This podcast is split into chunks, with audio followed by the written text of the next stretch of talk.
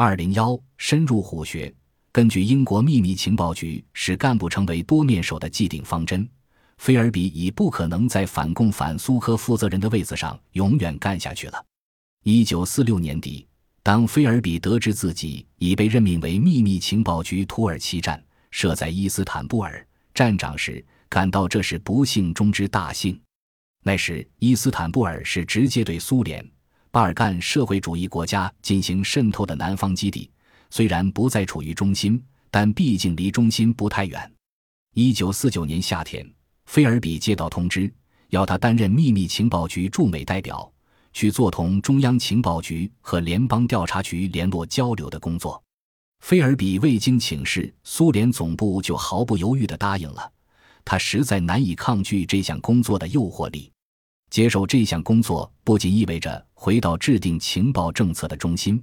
而且还可以仔细观察美国情报机关的活动。菲尔比的决定是明智的，也是极度危险的。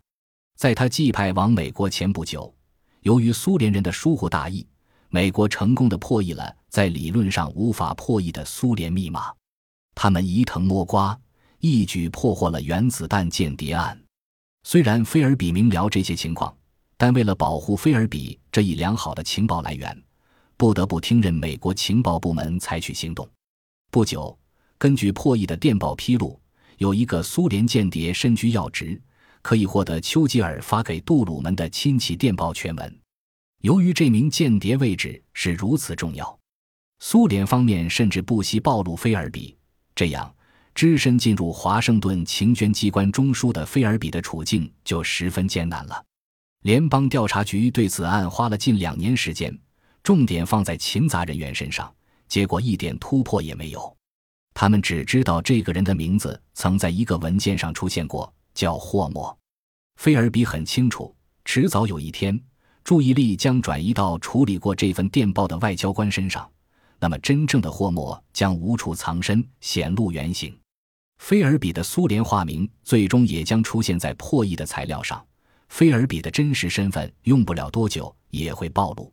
菲尔比在华盛顿的两年任期将于一千零五十一年秋天届满，他为苏联人监视这项调查的任务也将随之结束。在此期间，他参加了一个特别政策委员会，指挥了一次对阿尔巴尼亚的联合渗透，自然最后以失败而告终。但是菲尔比因此与美国情报负责入安格尔顿建立了友谊，当然也都怀有不可告人的动机。安格尔顿希望通过搞好同菲尔比的关系，达到控制菲尔比的目的。就菲尔比而言，只满足于能够拉住安格尔顿。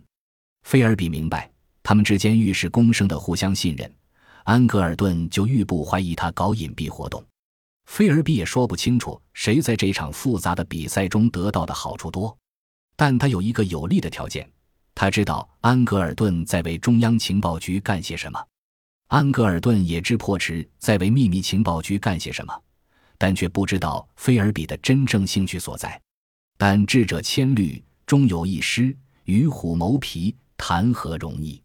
菲尔比最终还是栽在过去的学生伊安格尔顿和哈维的手里。